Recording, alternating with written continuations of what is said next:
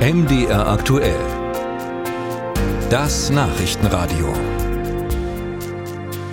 Die Schweizer Post trägt nicht nur Briefe aus, die investiert auch mal in den Wald, und zwar in den Thüringer Wald.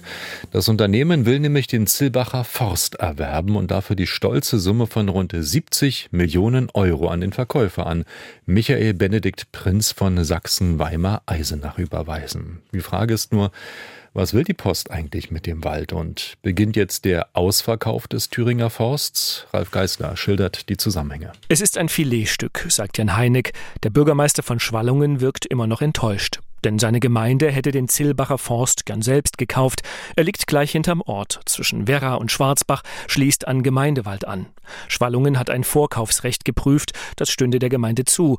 Aber bei dem aufgerufenen Kaufpreis, sagt Bürgermeister Heineck, war man einfach raus. Und es ist natürlich schade, aber ich sehe da auch keine Lösung. Und was soll man dagegen machen, wenn die so viel Geld bieten, weit über dem Marktpreis? Dann kann eben eine Gemeinde hier nicht mithalten. Wenn wir es finanziert bekommen hätten, hätten wir uns finanziell ins Ausgestellt für die nächsten 50 Jahre, meiner Meinung nach.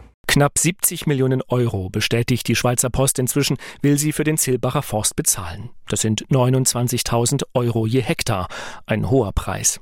Was will die Schweizer Post mit dem Wald?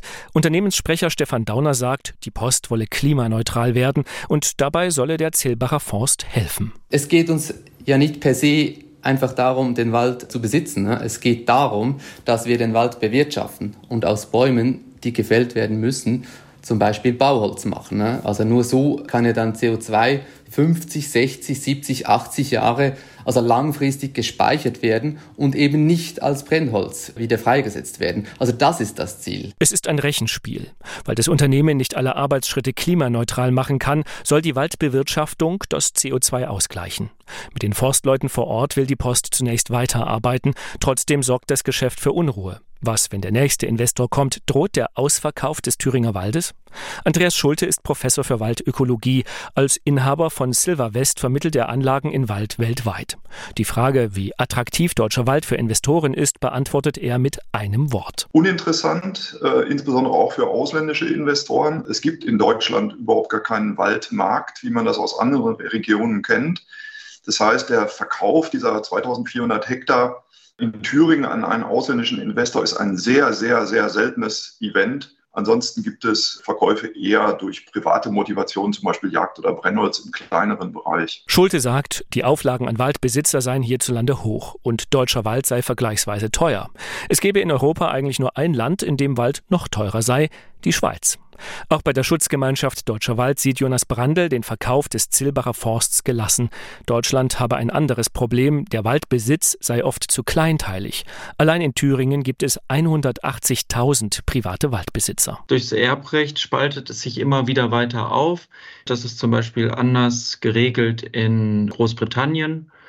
So klassisch, der Älteste erbt dann den Wald oder die Älteste und das ist in Deutschland halt anders. Und so wird die Struktur immer kleinteiliger. Das ist durchaus auch eine Herausforderung. Denn wenn ein Waldbesitzer gegen den Borkenkäfer vorgeht, sein Nachbar aber nicht, ist das eher ungünstig. Thüringen fördert die Zusammenarbeit kleiner Waldbesitzer in Forstgemeinschaften. Für die Schweizer Post gibt es solche Sorgen nicht. Sie entscheidet künftig allein über 2400 Hektar, ihre erste Waldanlage überhaupt.